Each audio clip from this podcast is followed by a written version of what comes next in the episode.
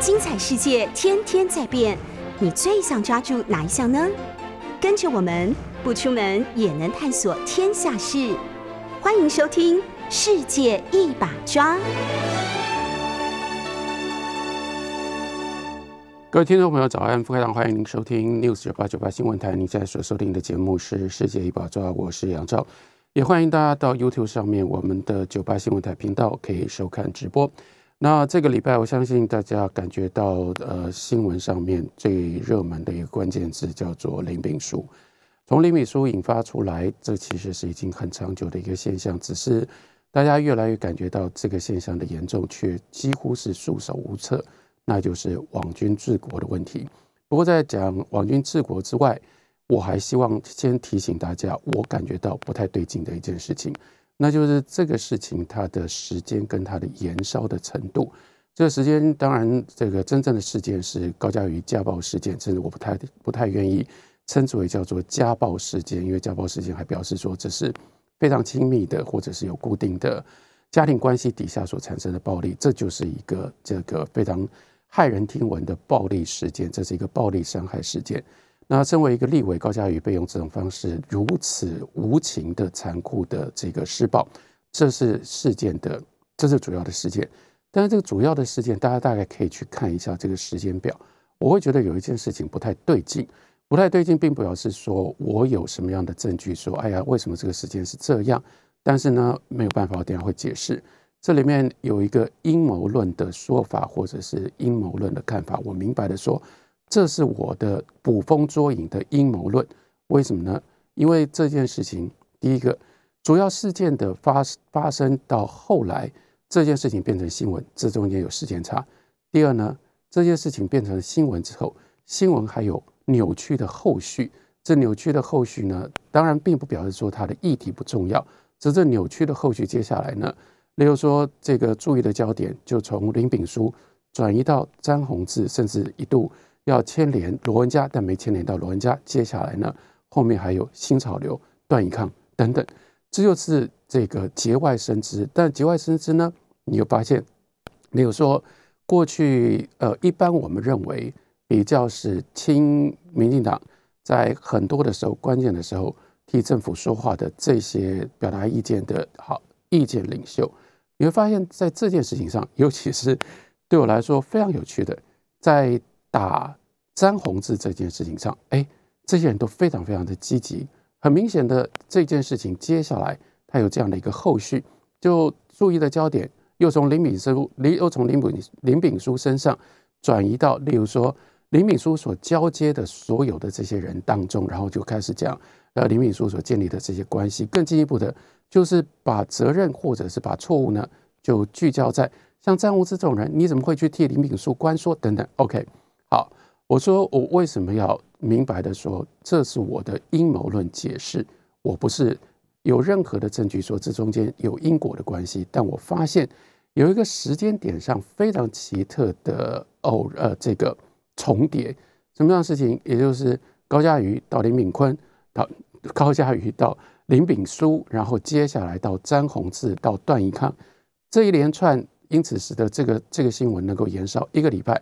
然后呢，在同时，背后有另外一个声音就被这个新闻给压下去了，那就是这个蔡英文的论文门，他到底在 LSE 伦敦政经学院他的学位是怎么一回事？刚刚好就在这个时候有了新的发展。但是我相信，包括在听我们节目、关心台湾的这些时事的朋友，有可能这些事情都不会变成你在这几天当中你会觉得。你应该跟人家讨论，或你应该注意的关键的焦点了。那这不就发挥了一个非常大的作用吗？那是一个转移焦点的作用。我再说一次，我没有任何的证据说这里面是有这种操作的方法，让这个论文门新的发展呢，到因为林敏书因为这个高嘉瑜这个受报事件，所以被忽略了。但是我说这个时间太巧合了，尤其是如果我们意识到。林敏书这个高嘉瑜林敏书的一个新闻，他被用这种方式延长，然后呢发生节外生枝、案外案，你就更觉得这中间有点不太对劲。那这中间有点不太对劲，我说这个议题它本身是一个议题，包括为什么我会这样捕风捉影，为什么这样这个疑神疑鬼，为什么我还要用这种方法大啦啦的跟大家讲我的阴谋论？那就是因为在过去网军治国所操作，这个操作已经让人对于到底什么样是一个正式的、正常的，在这个社会当中新闻的这个发酵以及大家关怀的程度跟关怀的方方式，以及后面到底有多少是黑手在操控、在带风气，然后在引导，希望你注意什么？因为这些事情现在在我们台湾这样的一个社会，已经发展到非常非常畸形的极端的程度，所以就让人不得不这样怀疑。所以我希望。今天在节目当中开头的时候，我就是希望提醒大家，不要因为这样而忽略了论文门。坦白说，论文这个蔡英文他的学位事件，在公共议题这个这个议论上面来说，其实它真的不是那么重要。坦白说，对我来说，以这么多年在观察政治，对于政治的甚对政治的这个各种不同的认识跟理解。一个人到底有没有博士学位，跟他的治国的能力，跟他治国的方针，跟他治国的政策，到底有没有关系？说老实话，还真不是那么样必然的。那大家很清楚嘛，一个人有了博士学位，然后他就会变成比较好的总统。你真的相信这个吗？如果你相信这个，那你就是被台湾过去长期以来的学历主义给毒害了。请大家千万要放掉这样的一种学历主义的概念。你要看一个人，你真的要看他到底真正相信什么，还有你要看他到底提出来主张是什么。他在运用他的权利的时候，他的基本的风格，更重要的是他的基本的自我认知、自我节制是什么。这一切比他到底有没有一个博士学位，包括这个博士学位到底是这个呃台湾的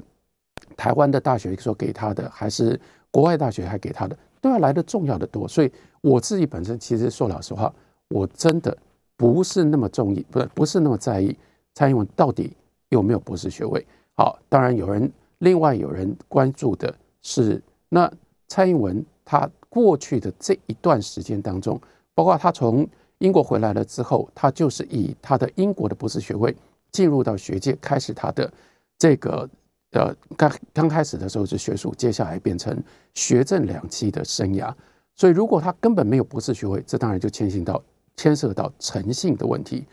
诚信的问题比刚刚我说这个人到底有没有博士学位要来的重要，而且重要很多。可是我还是要有所保留，保留在哪里？保留就是那我也不觉得一个人当他在这件事情上他的诚信，那就必然就决定他作为一个政治人物，他一定是一个什么样的，一定是一个什么样的人物。换句话说，我们更能够证明一个人在什么样的事情上曾经说过谎，我们也不不能够必然的就由这里去投射，他就没有资格当一个总统，或当他当一个总统一定会是一个狡猾的政客，他当总统就一定会出很多很多这个很多很多的问题。但是这才牵涉到第三个层次，第三个层次其实是我最在意的一个层次，就是不是说一个人他到底有没有发生过，呃，有没有犯过。什么样的错误，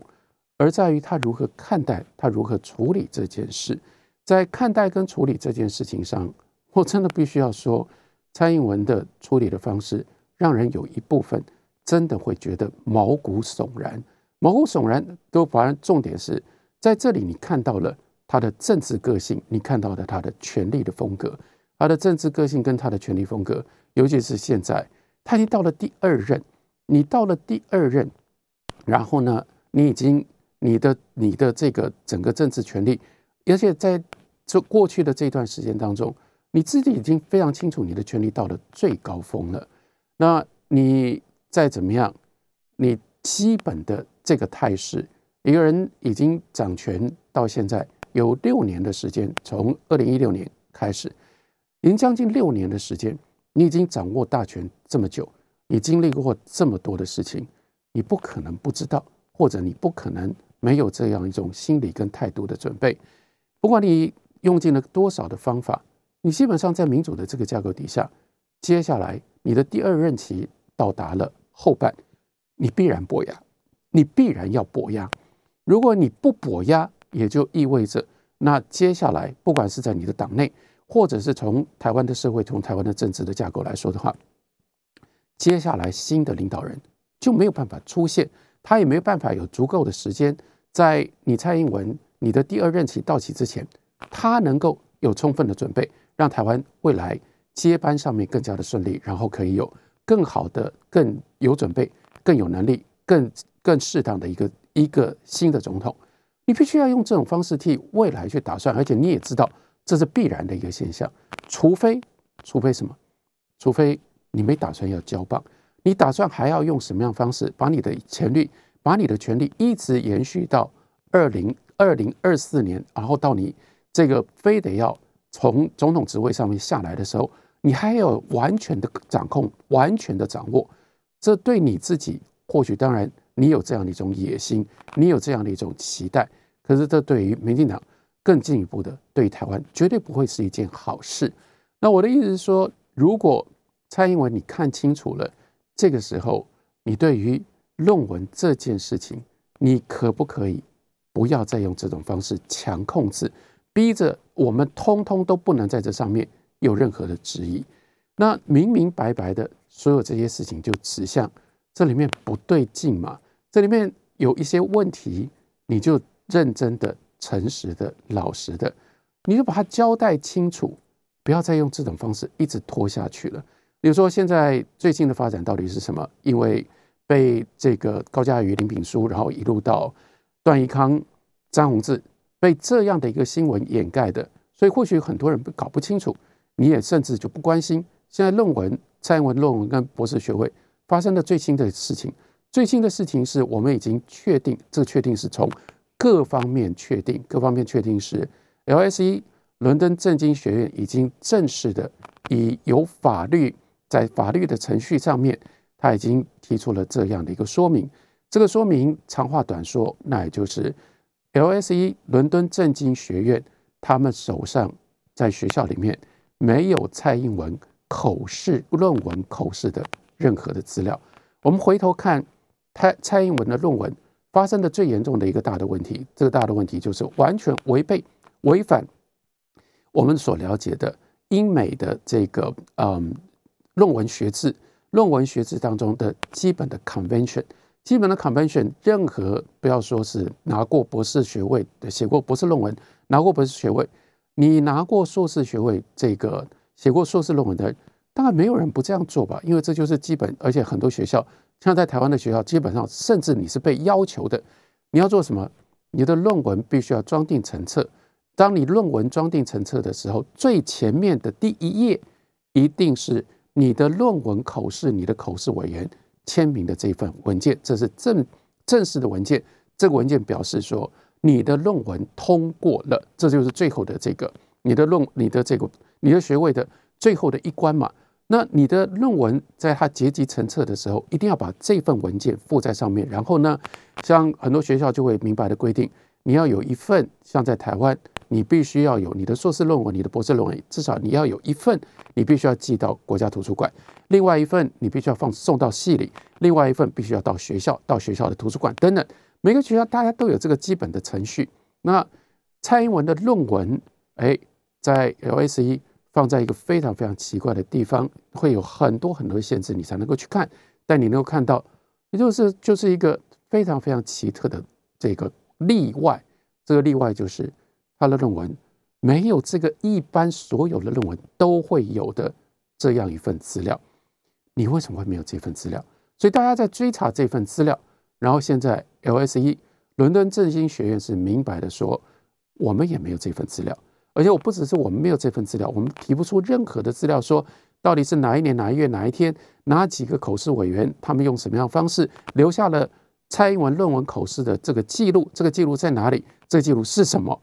我们没有，我们就是找不到。我说这不只是 LSE 伦敦政经学院提出的这个说明，我们可以另外说，蔡英文本身也证明了这件事情。当然，并不是蔡总统，这就是他一直不愿意出来面对。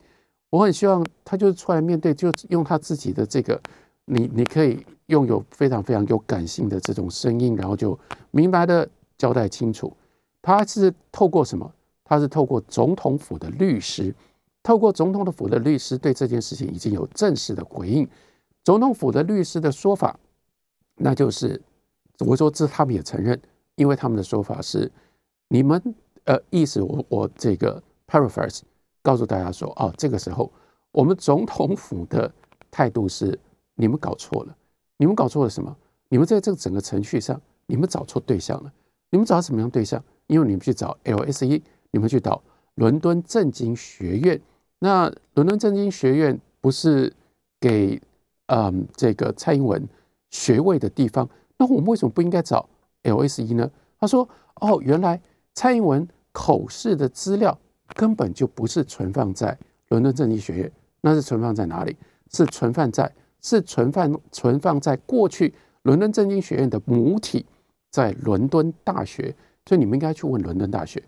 好啦，这个回应让我真的就是，这才是我最关注的，那就是我说运用权力的风格，或者是说在整个面对争议的时候的一种，这蔡英文的战斗性吧，或者是蔡英文的那样一种绝不认输、坚持到底的方法。这个回应为什么会有这样的一种回应？这个回应也很奇怪，为什么奇怪？如果说你已经知道，你原来就知道这个资料不在伦敦政经学院，而在伦敦大学，为什么需要拖这么久？为什么要经历这么多的曲折？最简单一件事情，你是学位的拥有者，你是当事人，论文是你写的，口试会议是你自己经历，是你自己拿到的这个学位，所以这些东西。你是当事人，我们都知道，任何的这种官僚行政的程序走到任何的地方，谁去找这些资料是最容易、是最有合理性跟最有合法性，不就是当事人吗？如果你现在可以告诉我们，透过总统府的律师告诉我们说，这些资料其实存放在伦敦大学，所以你的意思是什么？你的意思是说，这些你们自己有兴趣的人来吧，你们通通现在再重来一遍。过去你们找 LSE，你们自己找错对象，你们活该，你们浪费了这些时间，不干我的事。我现在，呃，因为 LSE 说我没有，所以现在我不得已，我就要告诉你们说，不是，本来就不是，这不是我的问题，这是你们的问题，你们自己找错对象，你们去找伦敦大学啊，太奇怪了。我们当然能够要求，或者是总统府的律师，乃至于总统本身，难道不觉得你需要有一个？最基本符合常识的交代，那就告诉我们说，为什么是我们要去追查？为什么我们要去申请，而不是你呢？而不是你现在你就表现一些最基本、最基本的诚意嘛？很简单一件事情，你以当事人的身份，如果你知道这个资料就是存放在伦敦大学，你去伦敦大学告诉他说：“我叫做蔡英文，我要找到。”我希望你们提供我自己博士论文通过博士论文所有的口试的资料。伦敦大学怎么可能拒绝？伦敦大学没有任何的立场，没有任何的可能反对或者是拒绝蔡英文的申请。那你为什么不做这件事？这才是奇怪的事情。也就意味着这是这么容易做的事情，这是这么合理的事情。我说我关切的是，我们在政治上面，我们可以把为了这样事情，把这个合理性。民主以及民主所有的这个运作，就是必须要建立在人的理性、基本的尝试的基础上。民主不一样的地方，人民为什么要能够做主？那是因为我们信任，在中文在中国的这个传统里面，虽然它不是民主，它不是在描述民主，但是用从这个角度放放过来来描述民主是非常有效的，叫做人民是鱼儿神。为什么说人民是鱼儿神？也就意味着任何个别的人民他所做的个别的这个判断，他可以很愚蠢，他可以很荒唐，他可以让我们感觉到你为什么要听这个人的话？太多人，包括像林敏书这种好像还读了很多的书的人，这种人，你以为说他作为一个个人，他作为一个个别的人，你就应该听他的话吗？甚至包括我杨照，我在这里表达我的个人的意见，你们就应该听我的吗？你就觉得我讲的话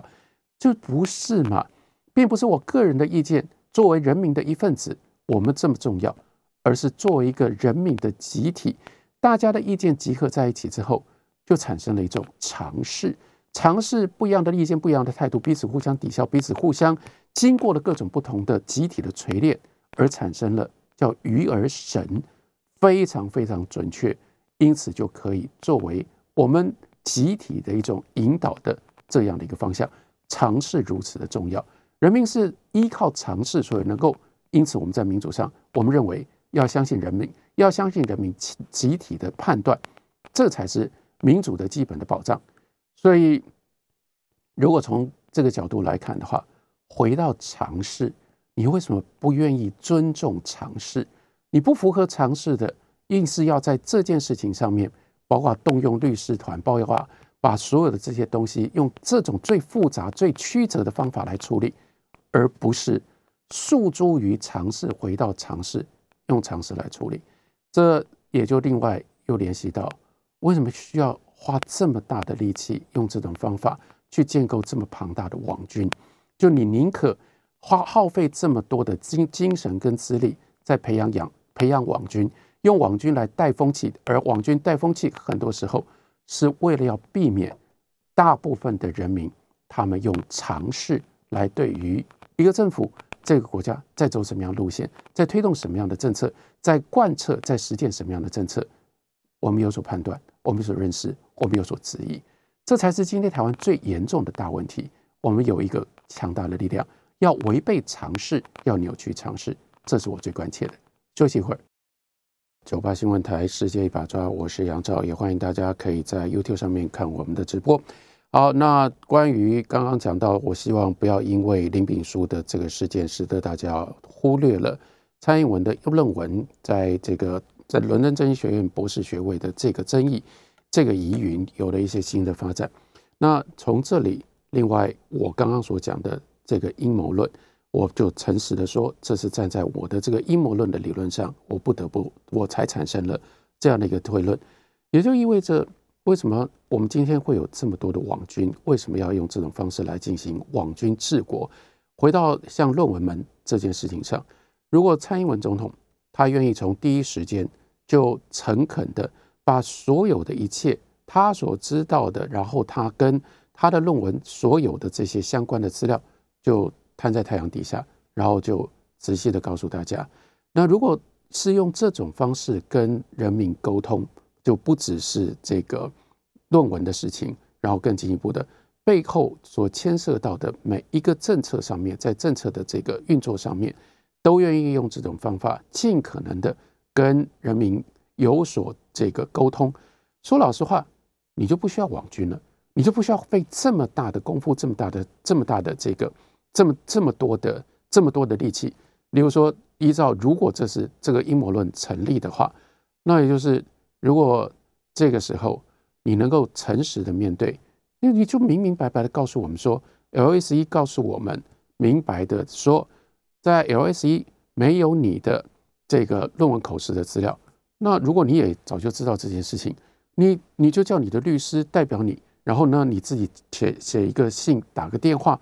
这个正式的申请，跟伦敦大学把你的口试资料就全部都申请出来了。那你也预期到，你知道说 L 一 L S E，那也知道说这些这个讨厌你的、攻击你的，然后呢想要找你麻烦的人，他们到时候呢会拿这个当做新闻，你大可以有备而来，你就说，哎，你们这个白费力气了，因为你们找 L S E，我也知道 L S E 没有这个资料，那我现在就把伦敦大学保存在伦敦大学的资料，通通给大家看，那这样不就一次全部解决的这所有的事情吗？结果，因为你不做这件事情，或你没办法做这件事情，那你为什么没办法做这件事情？如果你是没办法做这件事情，当然大家要知道，为什么过去你一直没办法做这件事情，到底是在哪一个环节？包括这个论文究竟是怎么来的？这个论文在 LSE 究竟是用什么样方式通过的？你的博士学位到底是一个在 LSE 所授予你的博博士学位到底是一个什么样的状态？你如果把这些东西不要再继续用这种方式掩盖，你把它全部都讲出来。我坦白的说，当然，也许我人言人言这个人为言轻，我当然没有什么特特别的重要性。但我觉得我代表尝试，我觉得我代表至少是一种尝试。一种尝试是，或从这个角度来看，坦白说，我觉得应该有很多人都会跟我一样，我们都会觉得，你只要交代清楚，你到底有还是没有这个学位，你这个学位到底是什么样的性质，跟你作为一个总统，跟你作为一个民进党的领导人，跟你作为今天台湾重要的一个握有权力的政治的领导者，坦白说，哪有这么重要？我会觉得。如果你做了这件事情，我会就在这里，我真的就是我讲的一每一句都是成都是实话。我也不管我的听众的政治态度，但政治立场是什么，我一定在这里，我就帮蔡英文说话。我就说，大家为什么那么在意蔡英文的有没有博士学位？蔡英文没有博士学位，我认为他还是那个蔡英文。所以你同意蔡英文，跟你不同意蔡英文，不因为蔡英文有博士学位或者是没有博士学位而有所。而有所不同，我一定会用这种方式替蔡英文辩护，因为这就是我的信念，这就是我的立场。而且我认为，站在民主的时代，我们本来就应该要打破这种学历学历主义，然后我们不应该迷信学历。一个人有学历跟没有学历，他就变成另外一个人吗？当然不是嘛。那可是你不做这样的事情，你不用这种方式去争取尝试上面对你的认同，于是你就必须要节外生枝，所有这些东西全部都变成节外生枝。可是节外生枝，接下来就长就长出了很多很多的后遗症。节外生枝，你不把事情交代明白、交代清楚，那于是就使得这个这个注意的焦点，就从蔡英文到底有博士还是没有博士，变成了蔡英文的诚信问题，然后被被上纲，变成蔡英文到底有多少东西。蔡英文说的话，蔡英文所做的事情到底有多少？我们可以相信，我们不能相信。你不就多增加了很多大家不必要的怀疑吗？那怀疑就有了另外一个空间，这个空间就让有很多的留言，因为有很多的留言，所以就接下来又多生出了这件事情。这才是今天破坏台湾社会跟台湾社会与政治之间关系最严重的一件事，那就是所以要培养一群带风气的网军。所以一旦有人在这件事情上面开始这个呃，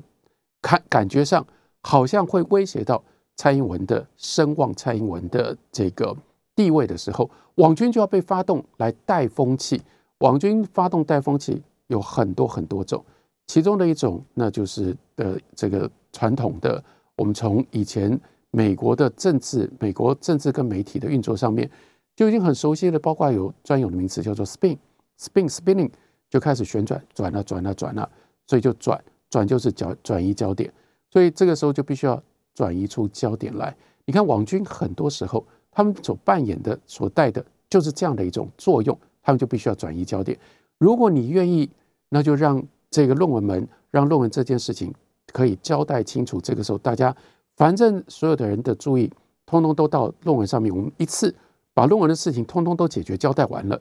那不就没有事情，你也就不需要去带风气，也不就不需要去转移焦点了吗？但是这一转移焦点，如果这真的是我的阴谋论解释的转移焦点的话，说老实话，那相当程度上面是打开了潘朵拉的盒子，打开了潘朵拉的盒子，因为去聚焦强调，本来只是本来也不能说只是，本来是这个面向的一个社会的新闻，这是一个暴力事件，而且是对于一个女性的侵犯的暴力事件。但接下来，他引发出林炳书。林炳书这个人，这个时候呢，当他变成了关键词的时候，他就代表了某一种你现在不得不，大家不得不去看，大家不得不不不去正视的网军治国所形成的共犯结构。那网军网军治国，它背后这当然是一个共犯结构。但是，当我因为我们是在广播节目当中是用语言说的时候，必须要特别解释。我想告诉大家说，我们现在在台湾不只有你一听你就知道的这种共犯，那个共同犯罪或者是共同做坏事的这个共犯，而且这个共犯呢背后有一个更深层的意义。我要把这个字稍微改一下，这个共犯呢是一起吃饭的那个共犯。那什么叫做一起吃饭的共犯结构？我们就看到用这种方法，首先这里面是一个利益的勾结，这是一个庞大的利益。大家一起有饭吃的一种状况。现在这些网军，那这些包括，因为在这样的一个媒体的环境当中，所以今天我们甚至搞不清楚，所以让我们一方面好奇，另外一方面让我们害怕。也就是说，就在这个短短的这几年当中，到底有多少人，他现在是像林敏书这种？哎，林敏书的专业到底是什么？林敏书的职业是什么？大家现在搞清楚了吗？当然，很简单的一种介绍方式，他四十几岁，他还在正大念博士班，但他怎么会是一个博士生？博士生怎么会是博士生？怎么会是他最重要的这个最重要的身份呢？有博士生会常年住在饭店里面，这不是一件很奇怪的事吗？所以，当然我们会好奇，因为这个好奇是有公共利益上面、公共这个公共议题上面的正当性的。不过，我也要同时强调，这个不能因为这个暴力事件，大家就叫检察官用公权力去查，因为这跟暴力事件无关。你不能叫检察官说：“哎，你们去查，去查清楚，为什么林敏书？林敏书背后他的这个收入来源到底是什么？他的账户为什么据说有这么多的存款等等？”检察官必须谨守分寸，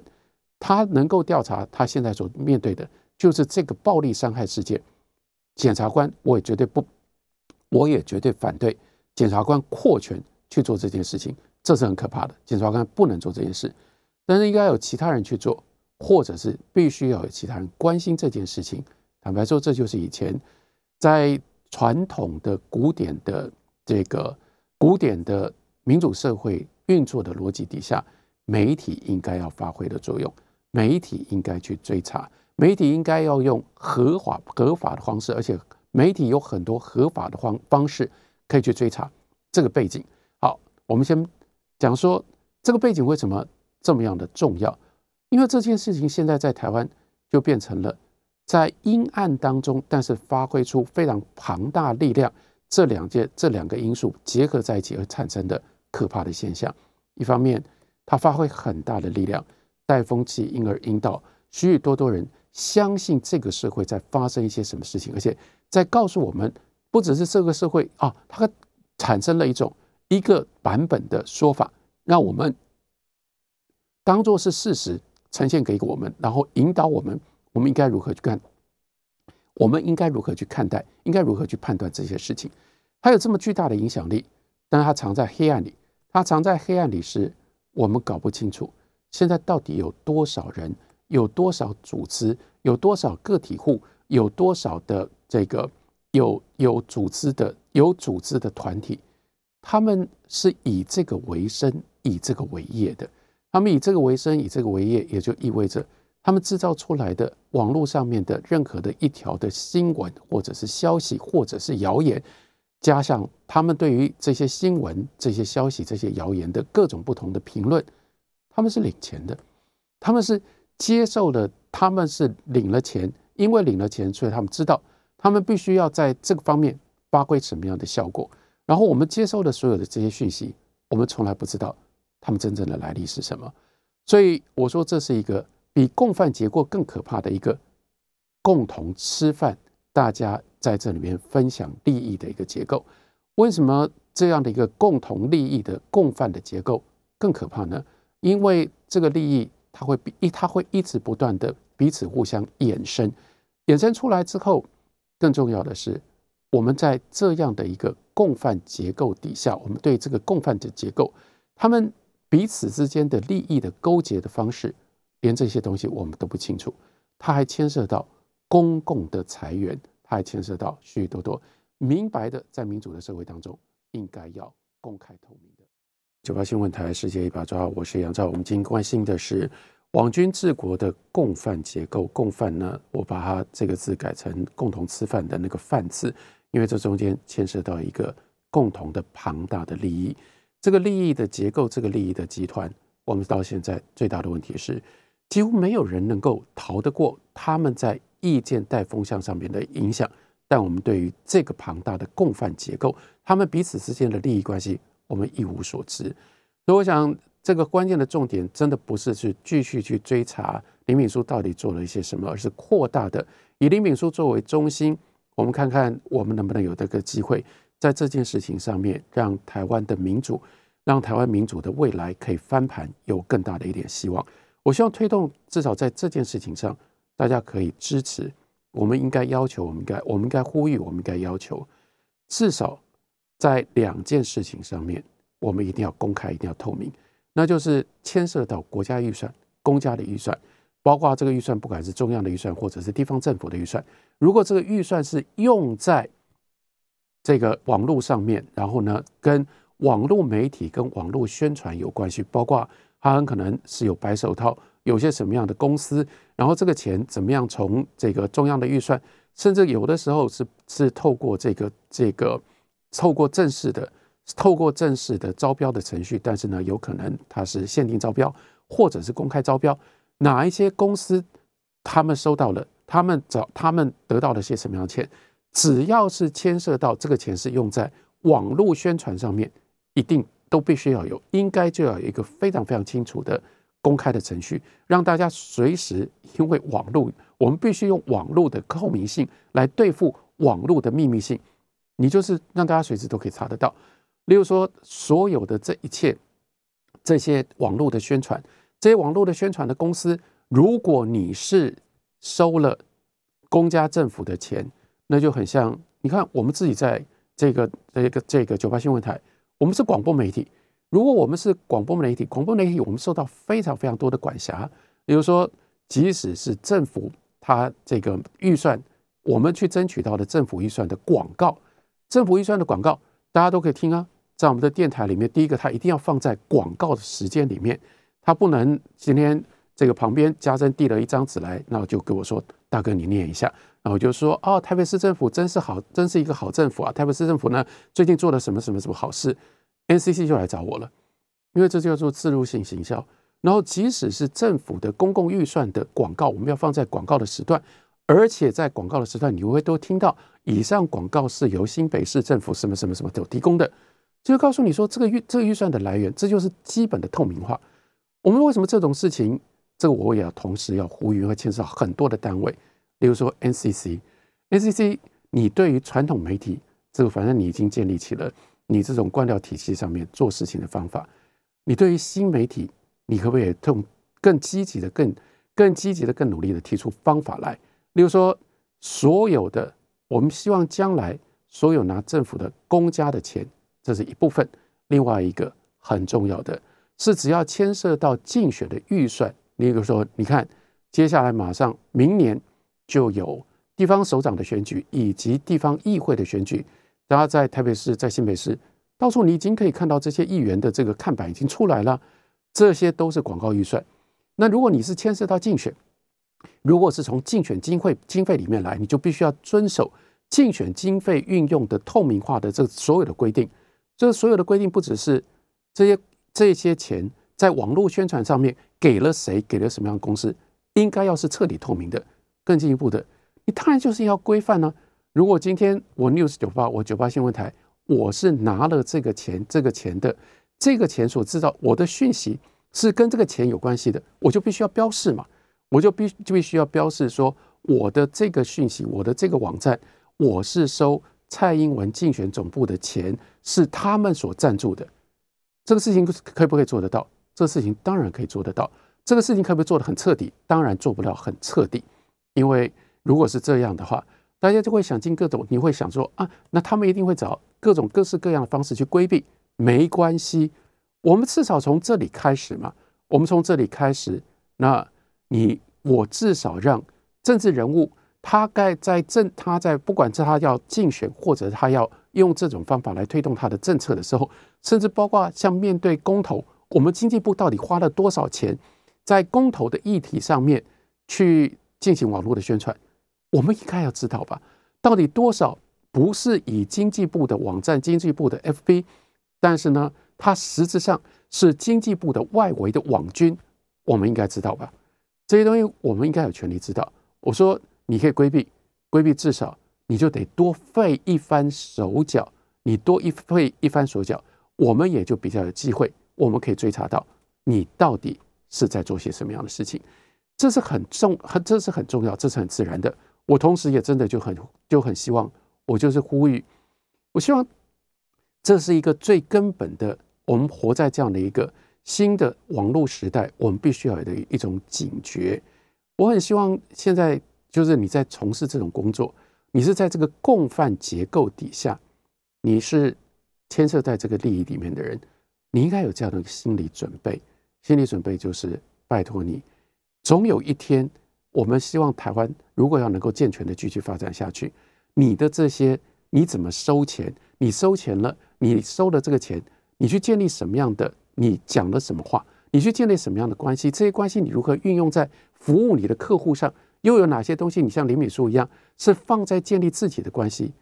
迟早这些东西会被人家知道的。你要有这样的心理准备。你现在很过瘾。你躲在后面带风气，然后呢，你随便，尤其是反正网络的这种习惯，你骂任何一个人，好像你就可以得到很多的赞，很多人就支持你。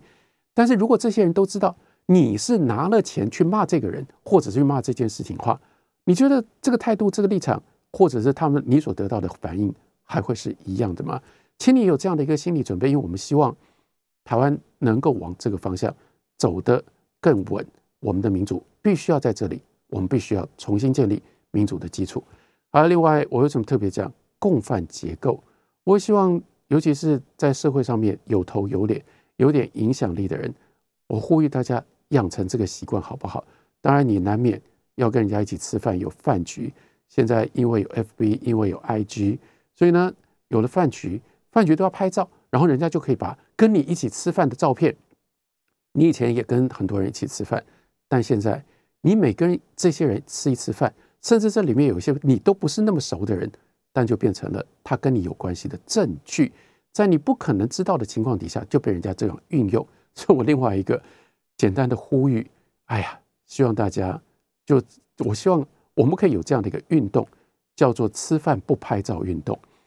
吃饭就吃饭嘛，吃饭了之后，你不要大家都要都要拍照，然后呢，每一个人用这种方法。因为我们现在已经清楚的看到，多少人他是，甚至他可能是收了钱，他用这种方法，他在发展他的关系，因为这个关系会牵涉到他如何带风气，这是跟网军治国的叫做共犯结构，它是其中的一环。我们可不可以中断这样的一个共犯结构，在饭局当中让大家高高兴兴的、清清白白的，在可以保密、相对不需要被。网络上面用这种方式去流传，被人家用这种方式去运运作、去做关系的这种情况底下，这叫做，这才叫做人与人之间的聚会。这种人与人之间的聚会，应该我们应该要恢复这种人与人之间的正常的聚会，不要在一天到晚陷入到这种共犯结构里面。任何人跟谁吃了饭，我们都通通要变成这个共犯结构里面被人家看到的这个关系网络当中的其中的一部分。这两件事情一大一小，但我很希望，如果我们大家思考的更清楚，我们觉得我们知道，现在网络现在网军治国这件事情已经那么样明确的、迫切的威胁到台湾，不只是民主政治的前途跟未来，甚至包括我们的基本的社会风气的话，这是一件严重的事情。严重的事情，我们就必须严正以对。严正以对，也就意味着我们必须要有长期的做法。长期的做法，我提出来两个建议。第一个建议就是，我们希望网络宣传所有的这些经费，只要是牵涉到公共的，都必须要公开化、透明化，都必须要加注记。第二，希望大家尽量不要进入到这种共犯结构里。吃饭现在变得要越来越小心，不要被人家当做是去宣传跟你的关系的一种管道、一种证明。